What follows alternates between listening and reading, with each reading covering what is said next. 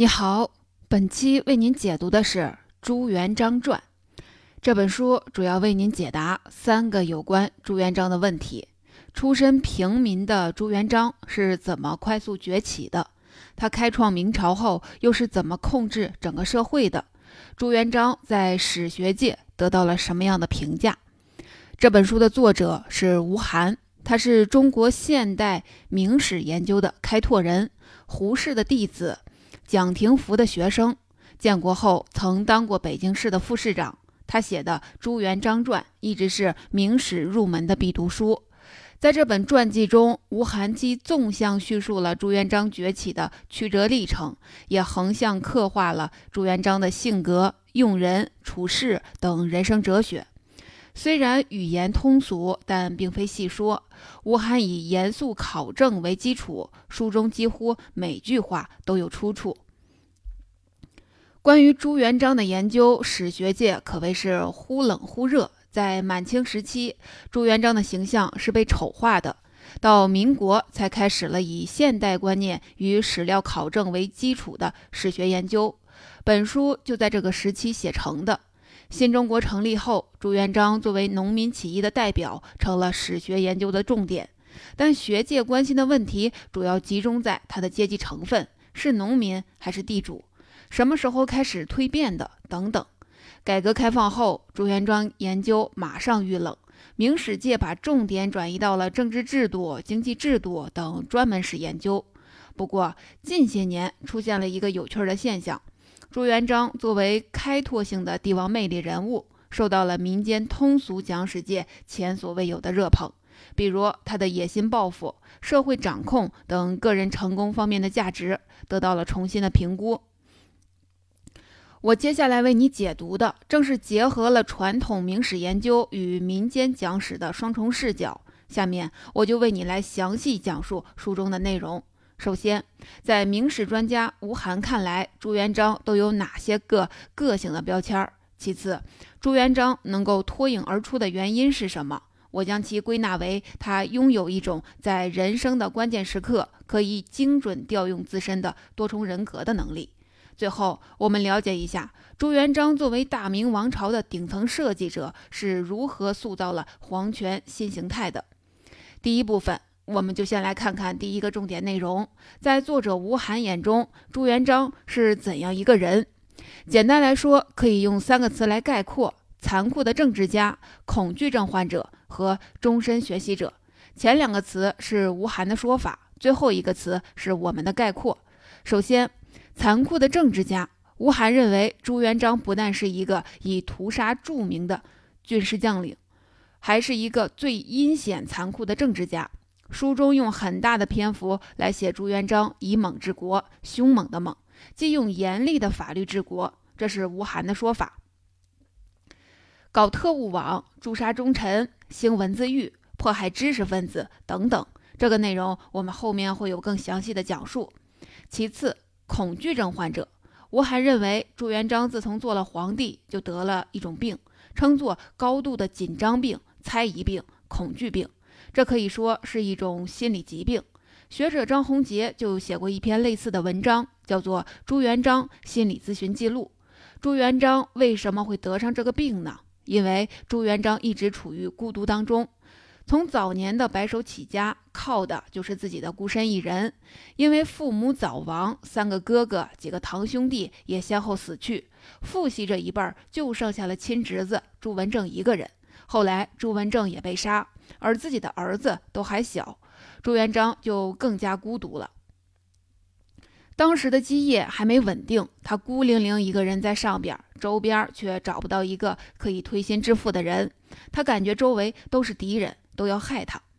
早年生活贫穷艰苦，中年的军队生活更是时刻在紧张之中。尽管抓住了权力，但是他四十岁之后，则把主要的精力放在了防备假想敌上。此时，他对人对事儿极度的不安，心思总是集中在怎样保持那份大家当上。结果就是平时喜怒无常，性格变得残酷。为了寻求刺激，会因为一句话、一个字打人杀人，用许多很奇怪的刑法折磨人。吴晗说，朱元璋害的是一种虐待狂的病症，用别人的痛苦来减轻自己的恐惧。因为皇位得来的不易，所以朱元璋对皇位能不能保住、能不能延续，一直心存焦虑。甚至在遗嘱中，他都说自己在位这三十一年，忧危积心，日勤不怠。意思是说自己心里总是忧虑国家百姓的安危，每天勤勤恳恳，不敢懈怠。吴晗认为这八个字既说出了这位皇帝一生是在恐慌猜忌中过日子，也说出了朱元璋自己是如何为了保持这份大家当而付出全部的精力。最后一个词，终身学习者。朱元璋没怎么上过学，但善于学习，一辈子都没停止学习。用今天的词，就是坚持终身学习。朱元璋无论是在流浪生活中，还是在军营里，在作战时，或者是在后方，都随处学习，注意采纳别人的意见，尤其是那些幕僚专家的意见。朱元璋从军之后，喜欢接近儒生文人，身上也沾上了书卷气，而且喜欢谈古论今。朱元璋叫人把古人做事成功的经验、失败的教训写在皇宫大殿的墙上，方便自己随时浏览学习。他还让身边知识分子轮流给自己上课，开展学术讨论，有时还一起赛诗。后来，朱元璋能够写作对仗工整的骈体文，做的很多诗词词赋也有模有样。朱元璋把汉高祖刘邦当作学习的榜样，随时随地自比汉高祖，处处模仿汉高祖。朱元璋本来就很聪明，加上善于学习，所以对事情局势都看得远，遇到大事儿当机立断。他善于接受好的建议，从不自以为是，所以能在各种势力中脱颖而出，最终夺取天下。从建立初期南京政权开始，到七十一岁去世。常常是早起晚睡，每天处理政务之后就是读书，有时政务再忙也要抽出时间把当天的书读完。整个明朝最善于学习的肯定是朱元璋了。以上就是吴晗对朱元璋的评价。作为一代帝王，加上又是一个这样有特点的人，朱元璋从活着到死后不断被谈论和研究。明朝中后期出现大量的野史，大肆渲染朱元璋的专制、杀人、文字狱等负面形象。清代史学家赵翼说：“明太祖圣贤豪杰，盗贼之性，时间而有之。”当然，盗贼是他对农民起义军的蔑称，但是他认为明太祖兼有封建时代的圣贤与农民之性，从中可以看出朱元璋的复杂和多面。近代以来，因为反清需要，革命者以驱除鞑虏、恢复中华为旗号，而这正是朱元璋当年反抗元朝统治而提出的口号，自然对明史的研究、对朱元璋的研究受到关注。后来，出于对国民党蒋介石统治的不满，出现了利用朱元璋影射蒋介石的著作，吴晗的书就是代表之一。于是，前面我们说的吴晗对朱元璋以负面为主的评价也就可以理解了。一九四九年以后，历史研究中出现所谓的五朵金花，其中就有对农民起义的研究。这里的五朵金花是指中国古代史分期问题、中国封建土地所有制形式问题、中国封建社会农民战争问题、中国资本主义萌芽问题和汉民族形成问题。其中，农民战争问题主要是为历史上的造反者翻案，论证农民在当前革命中的地位。可以说，当时的研究一边倒的论述农民起义作为革命的合理性，将农民起义的领袖视为英雄，自然对朱元璋的评价很高。但是做了皇帝的朱元璋采取的独裁专制措施，又不得不批评。于是就说他的性质发生了蜕变，从农民起义的领袖退化为地主阶级的总代表，开始压迫人民。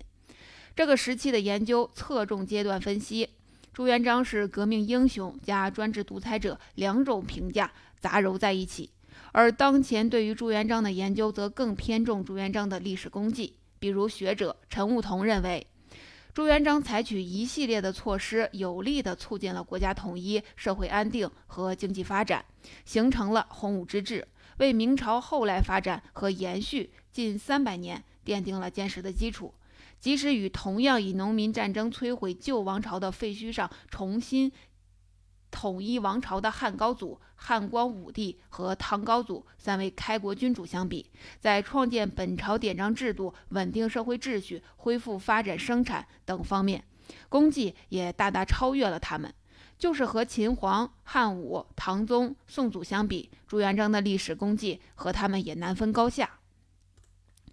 上面为您讲述的就是本书的第一个重点：吴晗是怎么评价朱元璋的？简单来说，就是残酷的政治家、恐惧症患者以及终身学习者。朱元璋以猛治国，大搞特务网，诛杀功臣，迫害知识分子，是个残酷的政治家。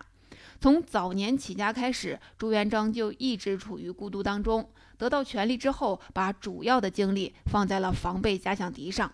因为皇位得来的不易，所以朱元璋对皇位能不能延续一直心存焦虑。作者认为朱元璋是位恐惧症患者。朱元璋无论是在流浪生活中，还是在军营里，在作战时，或者是在后方，都随处的学习，喜欢接近儒生文人。还把汉高祖刘邦当作学习的榜样，称得上是终身学习的典范。朱元璋是个多面而复杂的人物，一直为人们谈论研究。其形象从侧重负面评价，到成为农民起义的英雄，再到地主阶级统治的代表，直到当前研究相对全面和客观，尤其对其历史的功绩给予肯定，认为与历史上很多著名君主不相上下。第二部分。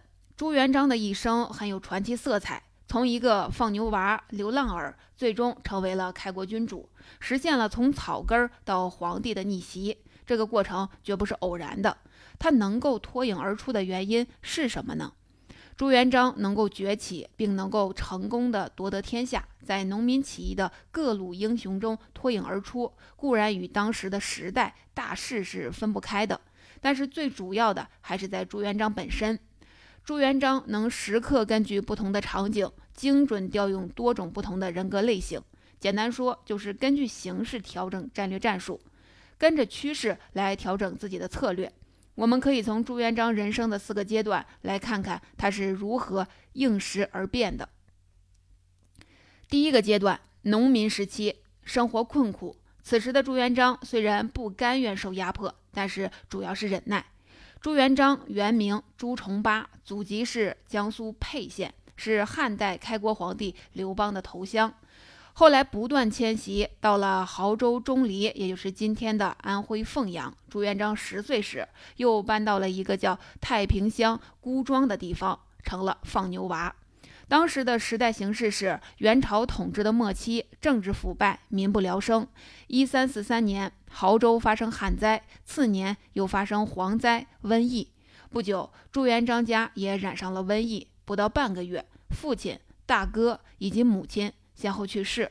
当时家里不仅没钱买棺材，甚至连埋葬亲人的土地都没有。为了活命，朱元璋与二哥、大嫂和侄儿不得不分开，各寻活路。他先是去了家乡附近的黄觉寺，到了黄觉寺，主要就是干活、扫地、上香、打钟击鼓、烧饭洗衣，有时会受到老和尚的斥责。有一次，老和尚见大殿上的蜡烛让老鼠咬坏了，就当众训斥了朱元璋。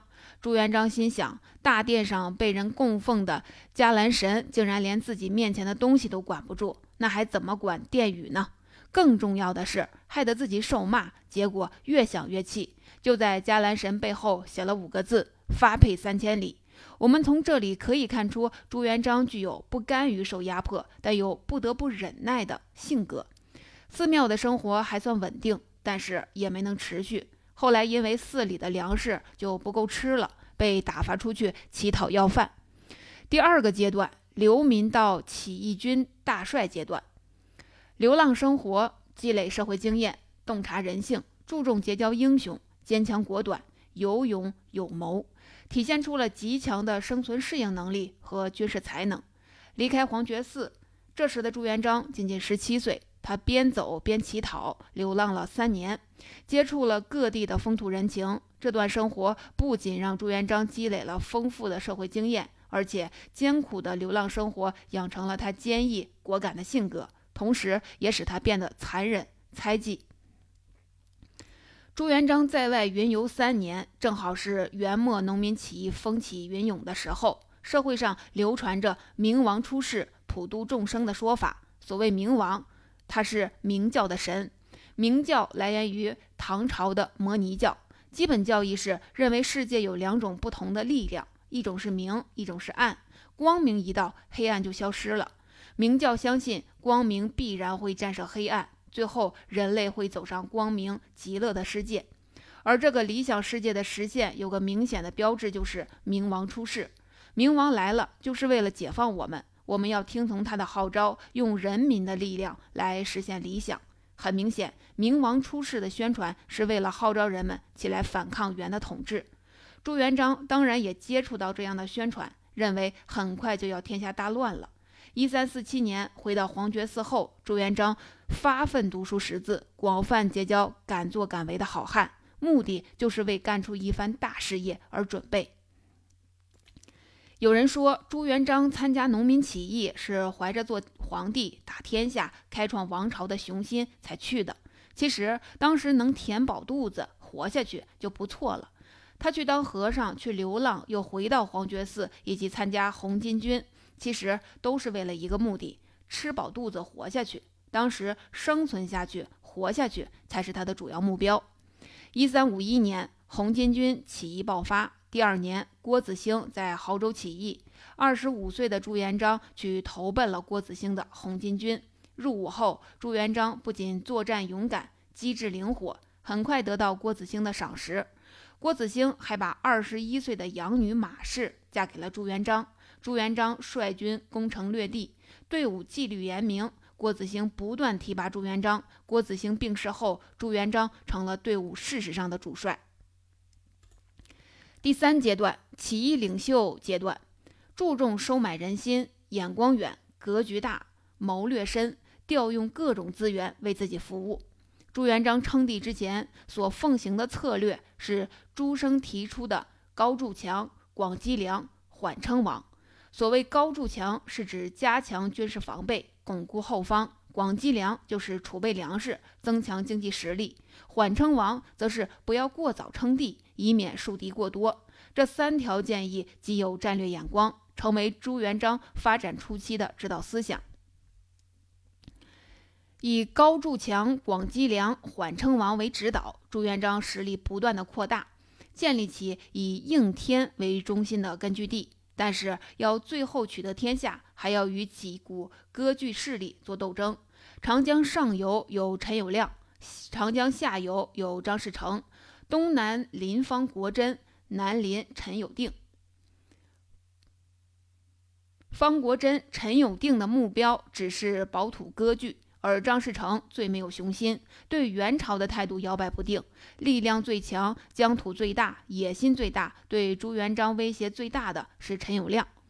陈友谅原来只是徐凤徐寿辉手下大将倪文俊的部下，后来他先后杀死倪文俊和徐寿辉，在应天附近的采石这个地方称帝。接着，陈友谅和张士诚约定一起东西夹击朱元璋。当时，朱元璋的谋臣刘基认为，目前最危险的敌人就是陈友谅，必须集中力量来消灭他。可是，陈友谅的势力强大，怎么办呢？刘基分析，陈友谅有明显的缺点，就是不得人心。他杀君自立，部下离心离德，连年征战，人民厌战，所以要战胜他并不难。大方向是已定。朱元璋接下来要做的就是诱敌深入，制造战机。朱元璋的部将康茂才和陈友谅是好朋友。康茂才写信假装做内应，结果陈友谅上当，大败而逃。最后，朱元璋又通过一系列的交战，尤其鄱阳湖水战，取得了决定性的胜利。经过十六年的征讨、征战讨伐，朱元璋从一个放牛娃成为明朝的开国皇帝。第四阶段称帝之后。巧妙调整与功臣们的关系，从上下级关系过渡到君臣关系。朱元璋称帝后，以前的一起出生入死的文臣将领地位一下子也尊敬起来。有人开始变得骄傲、贪污腐败、欺压百姓，甚至不把朱元璋放在眼里。此时，朱元璋需要重新让这些功臣明白昔日的生死兄弟关系已经变成了今天的君臣关系。朱元璋从建立明朝到去世，一直喋喋不休，不断地教育他们坚守君臣之道，遵守遵纪守法，而且颁布针对性的法令制度和警示性文件。与功臣之间的权力之争，朱元璋转化为法治和破坏法治之争，充分利用了自己作为皇帝的权威。至于功臣遭到杀戮，清除了皇权的威胁，这一点我们在后面会有更加详细的讲述。上面为您讲述的就是本书的第二个重点：朱元璋能够崛起，并且能够成功夺得天下，主要是因为朱元璋时刻能根据不同的场景，精准调用多种不同的人格类型，跟着趋势来调整自己的策略。第一阶段，农民时期，生活困苦。此时的朱元璋虽然不甘愿受压迫，但是主要是忍耐。第二阶段，流民到起义军大帅阶段，流浪生活，积累社会经验，洞察人性，注重结交英雄，坚强果敢，有勇有谋，体现出了极强的生存适应能力和军事才能。朱元璋三年的流浪生活，接触到各地的风土人情，磨练了性格。第三阶段，起义军领袖阶段。注重收买人心，眼光远，格局大，谋略深，调用各种资源为自己服务。朱元璋奉行高筑墙、广积粮、缓称王的战略，实力不断壮大，建立起以应天为中心的根据地。第四阶段，称帝之后，发挥权力威势，巧妙调整与功臣们的关系。他充分利用了自己作为皇帝的权威，把与功臣之间的权力之争，朱元璋转化为法治和破坏法治之争。最后，大批功臣遭到杀戮，清除了皇权的威胁。第三部分，虽然登上了皇帝的宝座，但是天下并不安宁，朱元璋并没有放松。那么，我们开始讲述本书的第三个重点内容：作为大明王朝的顶层设计者，朱元璋如何塑造了皇权的新形态。我们主要从四个方面来说。首先，废除了丞相制度。明初，中书省负责处理天下政务，地位最高，长官是左右丞相，位高权重。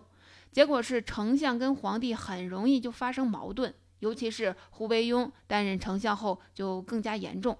胡惟庸是朱元璋早年起兵时的老部下，他做事干练，有魄力，也有野心。做宰相十年，门生故吏便于朝野，形成了一个很大的势力集团，威胁皇权。胡惟庸和朱元璋冲突不断的激化。一三八零年，朱元璋以擅权枉法的罪名处死了胡惟庸和有关的官员，同时宣布废除中书省，以后不再设丞相。朱元璋还下诏，以后的皇帝不准讨论设置丞相的事情。如果有大臣上奏请求设立丞相，要处以极刑，不仅犯人本身要凌迟，全家也要处死。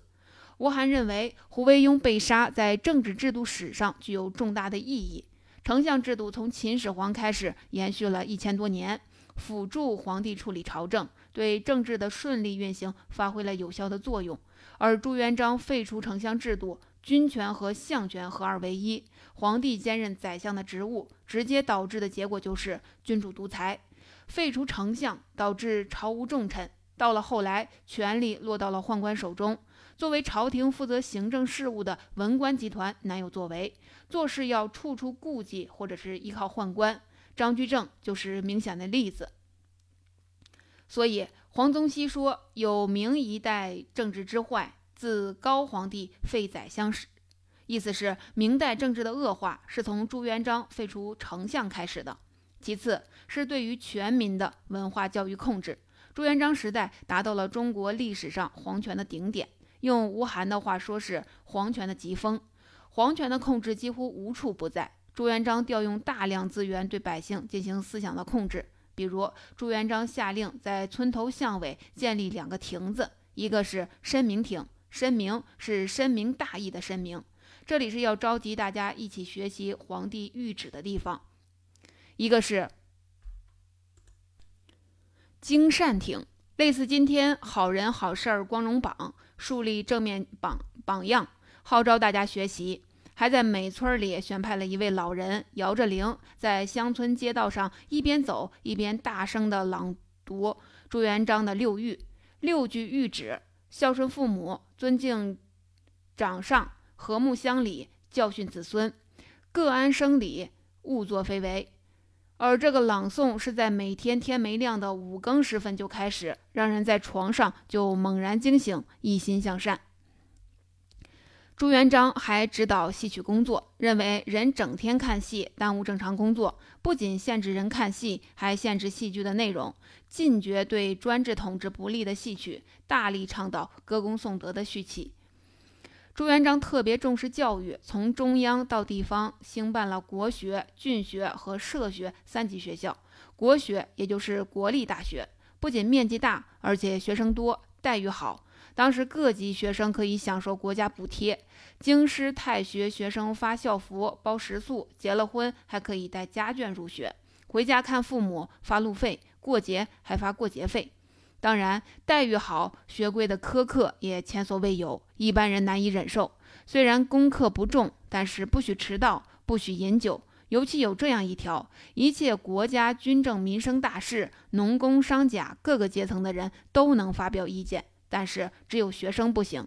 这就隔断了学生与政治的联系。如果违反校规，轻则打板子，重则充军流放。另外，朱元璋还改革科举。更加注重形式，实行八股取士，残害人才。顾炎武就说：“八股之害等于焚书。”朱元璋读了《孟子》一书，认为里面的民贵君轻的思想太反动，令人删除原文八十五条，编了一本《孟子节文》，规定科举考试不能用删除的条文命题。总之，朱元璋采取各种手段来控制教育人们的思想。再次就是打击贪官、诛杀功臣。朱元璋从小饱受元朝贪官污吏的敲诈勒索，所以参加起义后，他就发誓，一旦当了皇帝，先杀尽天下贪官。果然，朱元璋登上了皇位后，宣布对贪污六十两银子以上的官员格杀勿论。对于如何惩处贪官，朱元璋还进行了一项发明，叫做割皮食草。朱元璋认为，对这些令人痛恨的贪官，只是一刀斩首也太便宜他们了，不如采取挑筋、断指、断手、削膝盖等酷刑。他还下令在每个府州县衙门旁边设立皮场庙，也就是剥皮的刑场。先把贪官拉到皮场庙剥皮，然后在皮囊内填上稻草和石灰，再把这个皮囊放在下一任官员的公堂座位旁边。用这个方法警示继任官员不要重蹈覆辙。另外，朱元璋还将惩治贪官的措施制度化，制定了纲领性文件《大告》。《大告》是一本贪污案例集。当然，也包括对贪官态度、办案方法和处置手段等内容。朱元璋下令全国宣传，人人学习，还叫人节选其中的段落，张贴在路边显眼的地方或者凉亭中，让官员读后自律，让百姓学习法律作为武器对付贪官。以上这些举措确实收到了强烈震慑的作用。朱元璋之后的近一百年，明朝吏治清明。钱穆先生认为，明代的吏治甚至超过了唐朝和宋朝。最后是实行恐怖统治，建立特务网。造反起家的朱元璋做了皇帝之后，也一心禁止别人企图做皇帝或者对他不公，要严密镇压不忠的人，巩固地位。光靠军队、法庭是不够的，还需要一些特殊的组织和人员，这就是特务。负责专门秘密监视、监听在京大小官吏的行踪，并搜查、逮捕、审讯、处刑。一三八二年，出于监控官员的需需要，朱元璋将管辖皇帝禁卫军的亲军都尉府改为锦衣卫，这是一个正式的军事特务机构，由皇帝直接掌控。锦衣卫有自己的法庭和监狱，俗称诏狱。诏狱里实行种种的酷刑，如剥皮、抽肠、刺心。等等，锦衣卫直接听命于皇帝，可以逮捕任何人，而且进行不公开的审讯，造成了冤狱无数。到了明成祖时，设立东厂，性质与锦衣卫类似，而后来居上。从亲信宦官主长，与皇帝关系更为密切，更得皇帝信任。而且向皇帝报告不用写折子，而直接口头直达。东厂监视政府官员、社会名流、学者等各种政治力量，结果造成了人人自危。朱元璋开始，明朝开始了廷杖之刑，大臣犯错直接在殿上杖打。每朝都有因为这个而毙命的，最严重的就是在嘉靖初年，群臣因为皇帝给生父上封号的事情产生了争执，历史上称为大礼议。皇帝大怒，廷杖一百多人，打死了十六人。无论是特务机构还是廷杖之刑，都不得不说朱元璋开了个坏头。从此，皇帝开始对大臣肆意而为。总结说到这儿，本期的内容就介绍的差不多了。下面来简单总结一下本期为您分享的内容。首先，我们了解了吴晗是怎么评价朱元璋的。简单来说，就是残酷的政治家、恐惧症患者以及终身学习者。朱元璋以猛治国，大搞特务网，诛杀忠臣，迫害知识分子，是个残酷的政治家。从早年起家开始，朱元璋就一直处于孤独当中。